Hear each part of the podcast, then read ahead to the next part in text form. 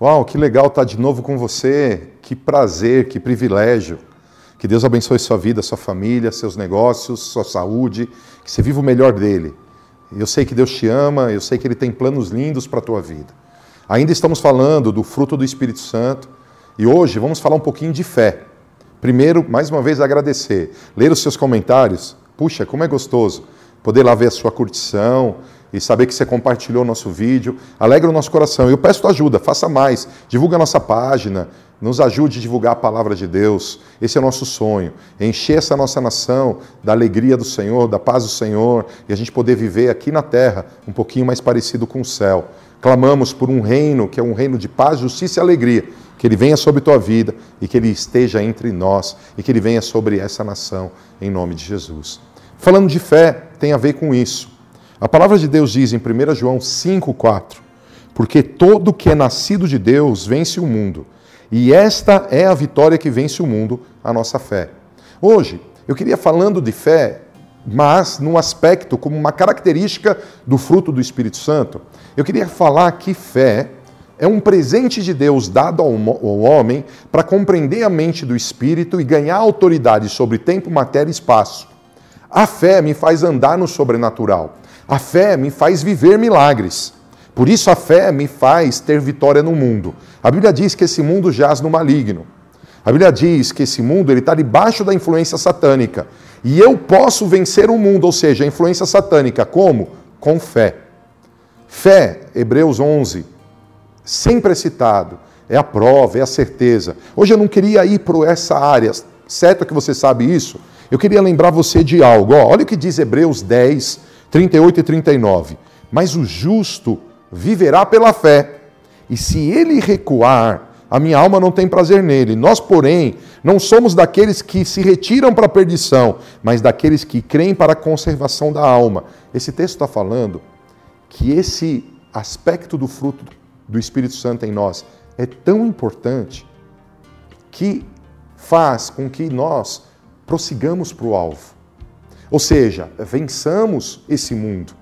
Esse texto está dizendo que a fé me capacita a não retroceder, a fé me capacita a passar por cima das adversidades, a fé me capacita a viver milagres. Repetindo, mais uma vez, é entrar no sobrenatural. Quero ler mais um texto, Romanos 12, 3. Porque pela graça que me é dado, diga cada um dentre vós que não pense de si mesmo além do que convém. Antes, pense com moderação conforme a medida da fé que Deus repartiu a cada um. Olha que interessante, primeiro ponto, Deus já te deu fé. Guarda isso, há uma medida de fé em você. E a Bíblia diz que, ainda que ela seja pequena como um grão de mostarda, faz transportar monte. Ou seja, há uma medida. Se você puder, diga aí: eu tenho fé. Jesus é o meu Senhor. Deus é real. Eu creio. Eu tenho fé. Essa medida de fé, ela faz você andar para frente. Ela te faz vencer esse mundo. Agora, mas esse texto diz mais: diz que essa fé tem que influenciar minha maneira de pensar. Ele está dizendo: olha, ninguém pode pensar de você aquilo que você não é, mas pense segundo a fé. Ou seja, quando eu me rendo ao Espírito Santo e o Espírito Santo trabalha na minha vida, há um dom lindo que aparece em mim, manifestado em mim como fruto chamado fé. E esse dom me capacita a vencer. O que fazer? Primeiro, Romanos 10, 17 vai passar o texto, não farei a leitura, mas o texto vai passar aí. Romanos 10, 17 nos ensina algo importantíssimo para que eu possa ter a fé como instrumento de vitória. Eu tenho que ouvir a palavra de Deus constantemente. Você, você quer crescer em fé? Você quer fluir em fé? Você quer manifestar esse fruto? Mergulhe na palavra, leia a Bíblia, escute pregações de homens ungidos, mulheres ungidas, como essa que você está recebendo. Isso vai fazer você crescer em fé. Segundo ponto, também não vou ler o texto, vai passar aí para você, Tiago 2,26. Eu, você precisa entender, a tua fé tem que estar tá conectada com a tua atitude. Não existe fé desligada das obras. Não existe. A minha obra prova a minha fé. Terceiro ponto, esse quero ler, Hebreus 3,12. Verde, verde, irmãos, que nunca se ache em qualquer um de vós ou nunca se ache em qualquer de vós um perverso coração de incredulidade para se apartar do Deus vivo. A condição do meu coração confirma a minha fé. Tome cuidado quando o seu coração está cheio de dúvidas e você achar só porque confessa positivamente você tem fé. Não. A condição do meu coração, ela confirma a minha fé. Primeiro, escute muito a palavra. Escute muito, muito, muito, muito a palavra. Segundo, conecte a tua fé às tuas obras. Terceiro, não deixe a incredulidade achar lugar no teu coração. Meu, rejeita isso, rejeita a dúvida, rejeita a incredulidade. Por quê? Porque a fé nos faz vencer.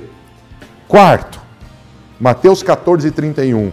Imediatamente estendeu Jesus a mão, segurou e disse: Homem de pouca fé, por que duvidastes? A dúvida combate a fé. Guarda isso. Pedro tinha andado sobre as águas, mas veio a dúvida. Para ele ter andado sobre as águas, ele teve fé, porque a fé me faz vencer o natural, a fé, a fé me faz caminhar no sobrenatural. Ele estava caminhando, por que afundou? Porque a dúvida chegou. Em nome de Jesus, preste atenção nisso. O Espírito Santo está em nós. Se você tem Jesus como Senhor e Salvador da tua vida, o Espírito Santo está fluindo em nós. Deixe ele trabalhar com você para que esse aspecto do fruto se manifeste fé, porque a fé te faz vencer. Mas lembra, no teu coração não pode ter incredulidade. Segundo, não dá lugar à dúvida. Confesse a palavra, declare a palavra e mande essa dúvida sair. Não dá lugar à dúvida, porque a dúvida combate a fé. E isso aconteceu com Pedro. Ele andou sobre as águas, mas afundou, porque duvidou. Último texto. Esse texto, 1 João 5, 2 a 4. Nisto conhecemos que amamos os filhos de Deus. Se amamos a Deus e guardamos os seus mandamentos, porque esse é o amor de Deus, que guardemos os seus mandamentos. E os seus mandamentos não são penosos, porque todo o que é nascido de Deus vence o mundo. E esta vitória que vence o mundo, a nossa fé. Olha que interessante, eu li agora o texto todo. O texto está falando de obedecer, de amar a Deus e obedecer o mandamento. Uma das especificações mais importantes da fé é obedecer. Obedecer a Deus, obedecer a Sua palavra. Se você é uma pessoa que não gosta de obedecer, eu quero te afirmar algo. Você é uma pessoa que está travando o fluir da fé na sua vida. A fé está ligada à obediência às verdades das Escrituras. Esse fruto do Espírito Santo crescerá na tua vida na medida que você obedecer a Deus. Quanto mais você obedece a Deus, mais você demonstra amor. Quanto mais você demonstra amor na obediência, mais você cresce em fé. Quanto mais você cresce em fé, mais você vence nesse mundo. Muito simples. Você tem uma enfermidade, quer vencer? Tenha fé. Você tem um problema financeiro, quer vencer? Tenha fé. Tem um traço no seu caráter que é problemático, quer vencer? Tenha fé.